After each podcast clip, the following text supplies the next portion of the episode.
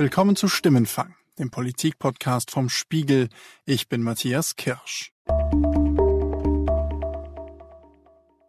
Seit dieser Woche gibt es in Deutschland die Corona-Warn-App. Sie soll ein wichtiges Instrument werden im Kampf gegen die Pandemie. Die App leistet einen ganz, ganz wichtigen Beitrag für das Einmaleins der Infektionsbekämpfung, nämlich die Identifizierung einer Infektion und dann die Unterbrechung der Infektionskette. Aber, und darauf besteht die Politik in diesen Tagen, die App wird alle anderen Maßnahmen, die Abstandsregeln zum Beispiel oder das Tragen von Masken, nicht ersetzen. Äh, diese App ist kein Allheilmittel, sie ist kein Freifahrtschein, aber sie ist ein wichtiges weiteres Werkzeug bei der Eindämmung äh, der Pandemie, bei der Eindämmung dieses Virus. Doch bei sinkenden Infektionszahlen und immer mehr Lockerungen im Alltag stellt sich doch die Frage, kommt die App in Deutschland nicht viel zu spät und bringt sie jetzt überhaupt noch was? Darum geht es in dieser Folge von Stimmenfang. Und ich spreche darüber mit meinem Kollegen Marcel Rosenbach.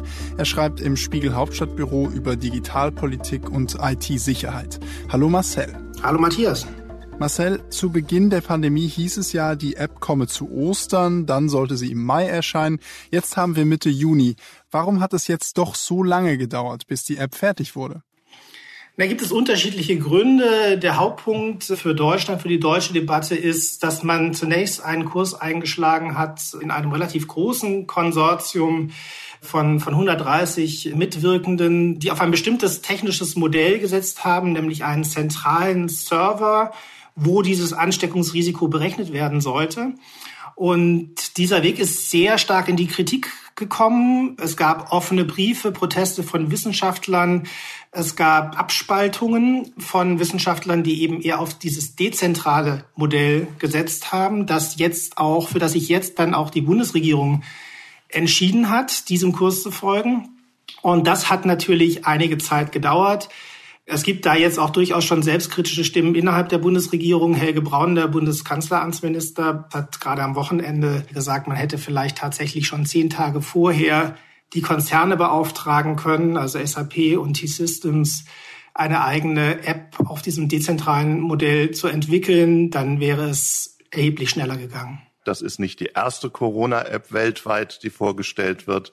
Aber ich bin ziemlich überzeugt, es ist die beste.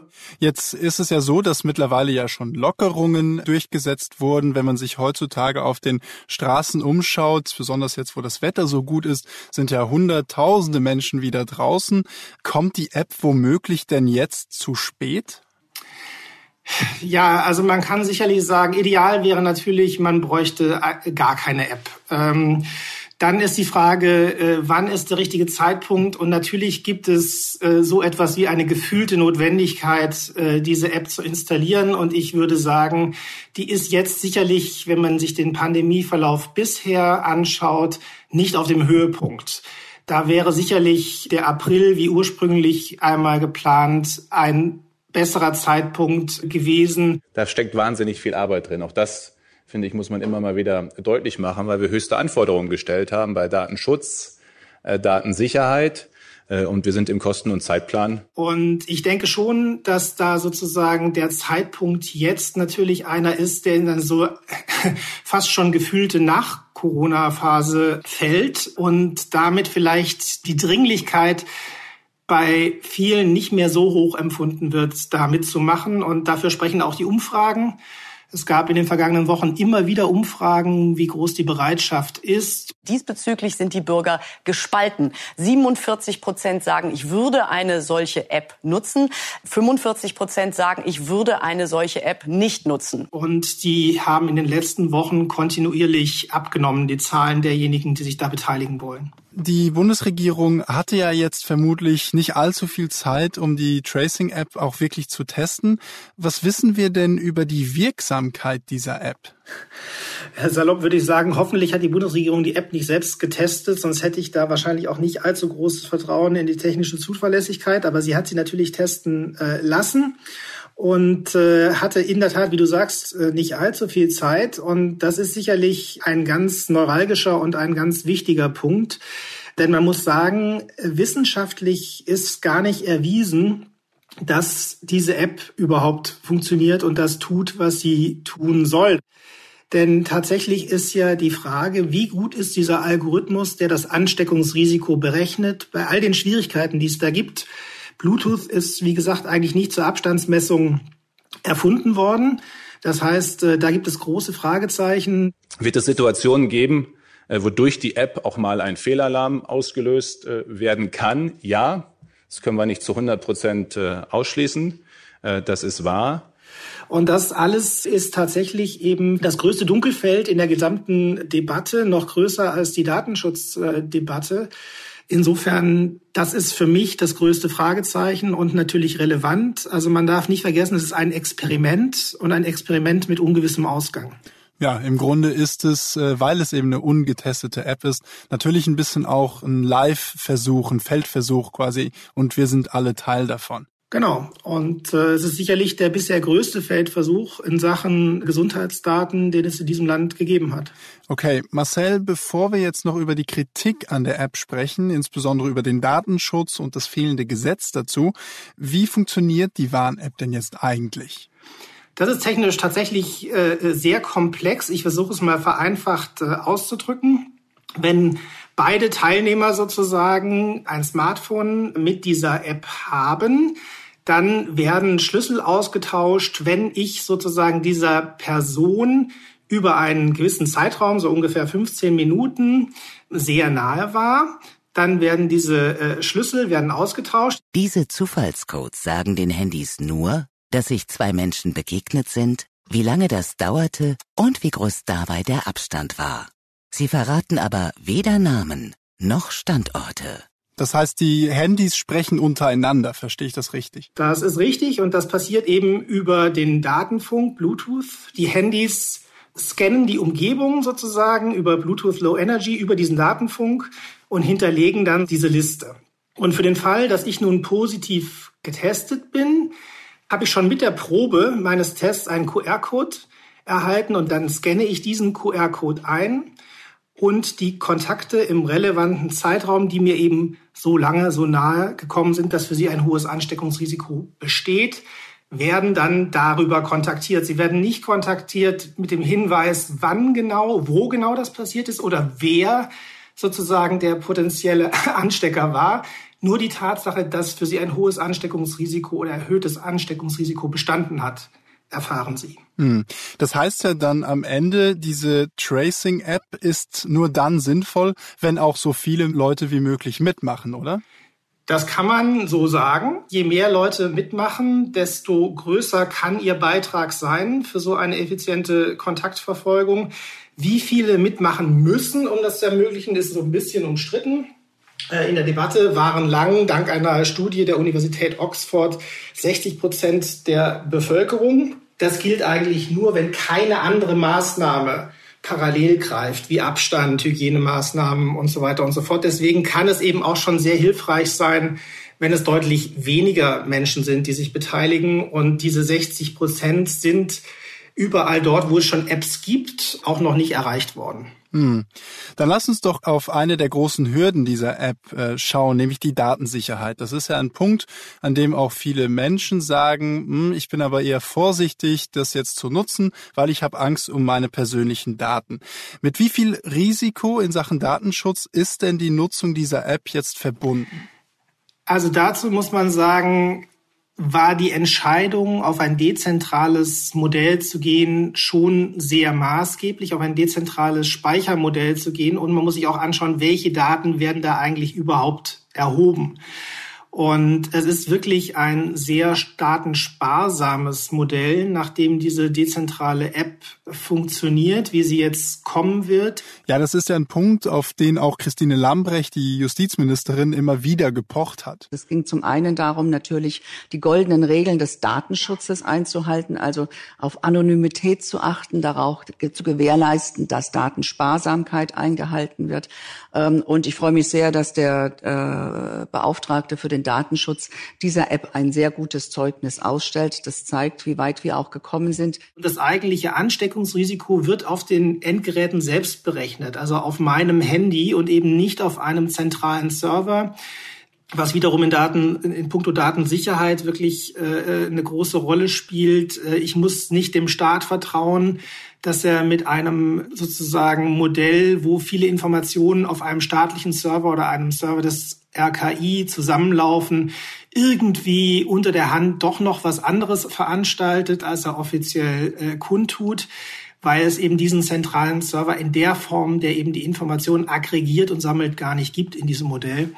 Denn es wird ja tatsächlich nur dieses Ansteckungsrisiko anhand dieser Parameter Abstand und Länge des Treffens berechnet. Ich hatte schon erwähnt, es gibt äh, eben keine Geodaten, es werden keine persönlichen Daten erhoben. Also man muss schon sagen, dass in Sachen Datenschutz dieses Modell ein überschaubares Risiko darstellt für meine Begriffe. Hm. Jetzt ist das ja trotzdem ein Punkt, äh, vor dem Menschen Angst haben.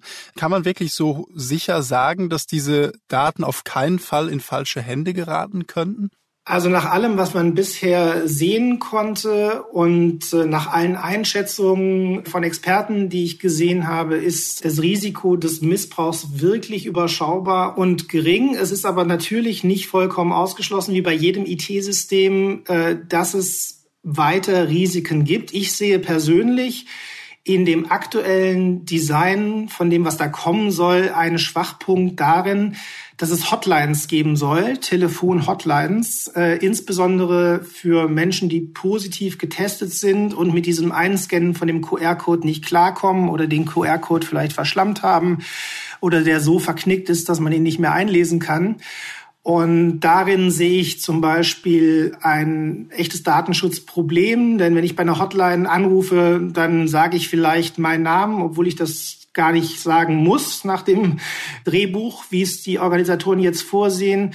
Oder ich schicke eben die ID meines Handys mit. Da sehe ich zum Beispiel noch die größten Fragezeichen. Aber auch das hat der Bundesdatenschutzbeauftragte sich schon angeschaut, hat auch schon Änderungen moniert in diesem Hotline-Verfahren und wird da sicherlich auch äh, genau hinschauen in den ersten Tagen und Wochen. Ich möchte auch darauf hinweisen, dass wir im weiteren Verlauf äh, die Dinge äh, natürlich äh, auch weiter verfolgen mit den Entwicklern, aber auch mit Apple und Google, um immer äh, auf der Grundlage neuer Erkenntnisse die Sicherheit äh, äh, der bereitgestellten Schnittstelle weiter zu prüfen und bei Bedarf zu verbessern. Also ich glaube, wir können festhalten, dadurch, dass natürlich keine GPS-Daten gesammelt werden, dass keine persönlichen Daten wie E-Mail-Adresse oder Telefonnummer in dieser App gebraucht werden, ähm, ist das Risiko relativ gering, dass da irgendwelche Daten in falsche Hände geraten. Dann lass uns jetzt noch auf einen anderen Faktor schauen. Die App soll ja jetzt eben ein wichtiges Instrument werden in der Corona-Bekämpfung. Warum ist denn Ihr Einsatz eigentlich nicht von einem Gesetz geregelt? Das halte ich persönlich für einen Fehler, dass man das nicht gemacht hat. In anderen Ländern ist das anders. Also beispielsweise in der Schweiz, dass das Parlament sogar ein Gesetz zur Voraussetzung erklärt, dass man diese App überhaupt einführen darf in der Schweiz. In Australien wird es auch ein Gesetz geben. Und ich glaube, so ein Gesetz wäre nochmal ein wichtiges Element gewesen, um für noch mehr Vertrauen in der Bevölkerung zu sorgen, weil in diesem Gesetz hätte man beispielsweise diese Maßnahme nochmal ganz klar befristen können, gesetzlich befristen können. Man hätte vor allen Dingen den Missbrauch ausschließen müssen und können und auch vielleicht mit Strafen belegen, mit konkreten Sanktionen dieser App die, der ja auch vorhanden ist. Das ist vielleicht die, die größere Gefahr noch als der Datenschutz, wenn ich mir diese App anschaue, für sowohl positive als auch negative Diskriminierung. Also die Frage, was passiert eigentlich, wenn mein Arbeitgeber ab der kommenden Woche diese aktivierte App verlangt von mir, um noch Zutritt zu meinem Arbeitsplatz zu bekommen. Ähm, die Freiwilligkeit ähm, ist eine der wesentlichen Voraussetzungen dafür, dass diese App angenommen wird. Deswegen war es mir wichtig, in jedem Prozess, in jedem Prozessschritt darauf zu achten, dass das absolut eingehalten wird. Genauso wie eben umgekehrt ja auch die Ideen im Raum waren von Stimmen, die gesagt haben, vielleicht braucht es steuerliche Anreize für Menschen, die diese App verwenden. Also sozusagen so ein Incentive. Und beides hätte man mit diesem Gesetz ausschließen können, um wirklich so nah an die wirklich pure Freiwilligkeit zu kommen, wie es nur irgend geht. Und das ist für mich eigentlich das zentrale Element. Jetzt ist es ja so, dass eben zum Beispiel der Missbrauch der App nicht unter irgendeiner Strafe steht. Was waren denn die Argumente von Seiten der Politik, von Seiten der Bundesregierung gegen ein solches Gesetz? Das war relativ äh, kurz, nämlich, dass ein solches Gesetz in Deutschland überflüssig sei. Und ich bin immer der Meinung, gesetzliche Regelungen machen dann Sinn, wenn ein Erfordernis da ist. Ich sehe es in diesem Fall hier nicht. Und deswegen kann ich auch guten Gewissens äh, und voller Überzeugung dafür werben, diese App zu nutzen. Sie schützt Sie und sie schützt andere. Weil man zum einen das Infektionsschutzgesetz hat, was Maßnahmen begründet, zum anderen aber auch die Datenschutzgrundverordnung, die eben ganz klar regelt, was ein solches System darf und nicht darf und äh, damit sei man sozusagen ausreichend rechtlich abgesichert und aufgestellt. Hm. Jetzt, wo wir bei den politischen Hintergründen sind, in dieser Woche, als die App vorgestellt wurde, da waren Regierungsvertreter en masse dabei. Der Gesundheitsminister Jens Spahn natürlich, auch der Innenminister Horst Seehofer, Dorothee Bär, Christine Lambrecht, also ganz, ganz viele Politik- und Regierungsvertreter. Wie war das denn eigentlich in Sachen Corona-Tracing-App? bei der politischen Zusammenarbeit in der Regierung? Haben die eigentlich alle an einem gemeinsamen Strang gezogen? Es gab zumindest auf Regierungsebene jetzt keine Fundamentalopposition äh, gegen eine solche App. In den Fraktionen gab es durchaus diese Stimmen, äh, bei der Linken beispielsweise, die eine App per se abgelehnt haben, aber nicht von der Regierungsbank. Insofern wenn man da das so ausdrücken will und sagt an einem Strang, zumindest gab es eben keine öffentlich geäußerte fundamental Opposition oder Kritik an dieser Strategie der technologischen Kontaktverfolgung und einer, einer gemeinsamen App. Marcel, bei der Entwicklung der Corona-App ist ja noch eine andere Sache deutlich geworden, nämlich, dass die Regierung doch sehr stark von den amerikanischen Tech-Riesen Google und Apple abhängig ist. Worin hat sich denn bei der Entwicklung der App diese Abhängigkeit gezeigt? Absolut. Und das ist vielleicht eine der Dinge, die auf der, auf der Metaebene sozusagen wirklich bleiben werden und auch noch tiefere Debatten auslösen werden. Denn für mich hat sich ganz klar die App-Hängigkeit, die Abhängigkeit sozusagen von diesen äh, zentralen Playern, kommerziellen Playern und Konzernen im Tech-Bereich gezeigt. Denn selbst eine solche ja im Kern doch hoheitliche Staatsaufgabe wie die Seuchenbekämpfung, Pandemiebekämpfung, war hier offensichtlich nicht möglich und durchsetzbar nach einem ureigenen Konzept gegen die genannten Unternehmen, die eben nicht nur die führenden Betriebssysteme herstellen, sondern eben auch die Herren über die App Stores sind, wo diese Apps zugelassen werden müssen und dann eben auch herunterladbar sind. Und äh, wir sehen jetzt sozusagen einmal mehr, wie weit sich diese Machtverhältnisse verschoben haben, wie stark Staaten abhängig sind und eben nicht digital souverän. Hm. Wie können denn diese Tech-Giganten auch Einfluss haben auf Erfolg oder Misserfolg von dieser App? Haben die auch diese Macht? Naja, zunächst mal haben Sie ja relativ engmaschig die Regeln definiert über diese Schnittstelle, die Sie bereitgestellt haben für diese dezentralen Apps. Sie haben beispielsweise auch vorgegeben, dass pro Land nur eine offizielle App zugelassen wird. Sie haben Regeln festgelegt bis ins Granulare hinein und auch sehr äh, entscheidend, was diesen Algorithmus angeht, nachdem dieses Ansteckungsrisiko berechnet wird, der sehr entscheidend ist und äh, den Erfolg können die beiden äh, Konzerne natürlich schon allein dadurch beeinflussen, wie sie die Corona-Warn-App in ihren jeweiligen App-Stores bewerben. Das soll zum Anfang, äh, haben wir recherchiert, relativ prominent geschehen, zum Beispiel bei Apple in diesem Heute-Fenster. Sollte aber die Corona-Warn-App, sagen wir mal, eben nicht so prominent zu finden sein, gezielt gesucht werden müssen, dann hat man da natürlich auch eine Möglichkeit, äh, Einfluss zu nehmen. Marcel, von all dem, was du jetzt erklärt hast, ähm, scheint es ja ganz einfach so zu sein, dass das Ganze mit der Corona Tracing App nur funktionieren wird, wenn also freiwillig viele Leute verantwortlich sind und mitmachen. Wie ist denn da die Stimmung gerade so in der Bevölkerung? Es gibt da eigentlich nur repräsentative Umfragen, die man zitieren kann. Und diejenigen, die wir da für seriös halten und über die letzten Wochen immer wieder auch zitiert haben, zeigen eigentlich einen klaren Trend. Von größerer Umfrage zu größerer Umfrage wo die Zahl derjenigen, die eben bekundet hat, da mittun zu wollen, sich die App herunterladen zu wollen und sie nutzen zu wollen, eher geringer. In anderen Ländern hat sich gezeigt, dass es zum Start zunächst einmal großes Interesse gibt. Das heißt, dass man sehr schnell auf beachtliche Zahlen kommt. Zuletzt war das beispielsweise in Frankreich der Fall dass dann aber das Wachstum eben stark nicht mehr so exponentiell ist wie in den ersten Tagen und sich stark verlangsamt. Und ich hatte es schon erwähnt, also wenn man international sich anschaut, wie erfolgreich waren eigentlich diese freiwilligen Apps in der Bevölkerung, dann sind wir bei Beteiligungsraten maximal um die 40 Prozent, oft aber auch darunter. Wir hatten es ja schon angesprochen. Die Lockerungen der letzten Wochen haben ja auch dazu geführt, dass Corona in den Köpfen der Menschen immer weniger bedrohlich ist. Hat die Regierung denn auch einen klaren Plan, wie sie die Menschen denn jetzt noch dazu bringen will, diese App zu nutzen? Zunächst mal will ich dafür werben. Und zwar wirklich mit einer großen Kampagne. Auch Sie können einen Beitrag leisten.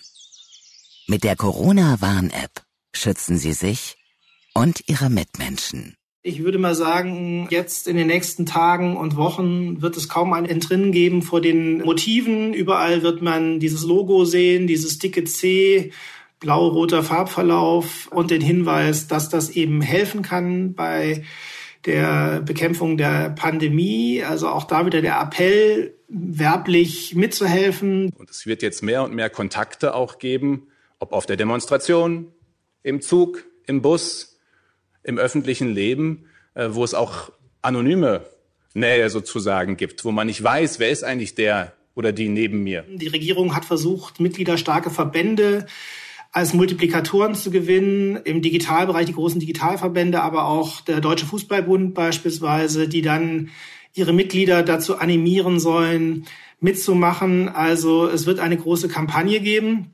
Und äh, dann wird natürlich viel daran liegen, wie die ersten Ergebnisse sind, äh, ob es diese schnell gibt. Die Erfahrungen im Ausland machen da ja äh, eher ein bisschen skeptisch. Das war, muss man sagen, bisher doch eher ernüchternd, was die konkreten Ergebnisse angeht. Man hat auch gemerkt, dass in der Bundesregierung jetzt in den vergangenen Tagen, auch den Tagen vor dem Start, ganz deutlich Erwartungsmanagement betrieben wird. Also der Bundesgesundheitsminister, Herr Spahn, hat beispielsweise gesagt, also er wäre auch mit einigen Millionen äh, zufrieden, die sich beteiligen. Einer der Manager des Konsortiums hat gesagt, es sei schon klar, dass man mit einer nicht perfekten Version an den Start geht, aber man werde eben kontinuierlich weiter daran arbeiten. Also man merkt sozusagen, dass die Verantwortlichen versuchen, die Erwartungen eher runterzudimmen um dann natürlich entsprechend möglichst schnell dann auch Erfolgsmeldungen zu haben. Dann, glaube ich, können wir gespannt sein, welche Werbemaßnahmen die Regierung alle so gestartet hat. Und wie, wie du es gesagt hast, wir werden dem großen C der Corona-Tracing-App wahrscheinlich in den nächsten Wochen nicht entrinnen können. Marcel, dir vielen, vielen Dank für deine Einschätzung. Alles klar, danke auch. Das war Stimmenfang der Politik-Podcast vom Spiegel. Die nächste Episode von Stimmenfang hören Sie wie immer ab nächstem Donnerstag auf spiegel.de, bei Spotify, Apple Podcasts oder allen anderen möglichen Podcast-Apps. Dort finden Sie übrigens auch unseren Außenpolitik-Podcast 8 Milliarden. Jeden Freitag spricht unser Host Juan Moreno darin über die großen Themen, die weltweit Schlagzeilen machen, mit Spiegel-Korrespondentinnen und Korrespondenten aus aller Welt. Wenn Sie uns Feedback schicken möchten, dann schreiben Sie uns einfach eine Mail an stimmenfang.spiegel.de oder nutzen Sie unsere Stimmenfang-Mailbox unter 040 380 80 400. An die gleiche Nummer, also 040 380 80 400, können Sie uns auch eine WhatsApp-Nachricht schicken. Diese Folge wurde produziert von Jasmin Yüksel und mir, Matthias Kirsch. Danke für die Unterstützung an Philipp Fackler, Sebastian Fischer, Johannes Kükens, Wiebke Rasmussen, Sebastian Spalleck und Matthias Streitz. Die Stimmenfangmusik kommt wie immer von Davide Russo.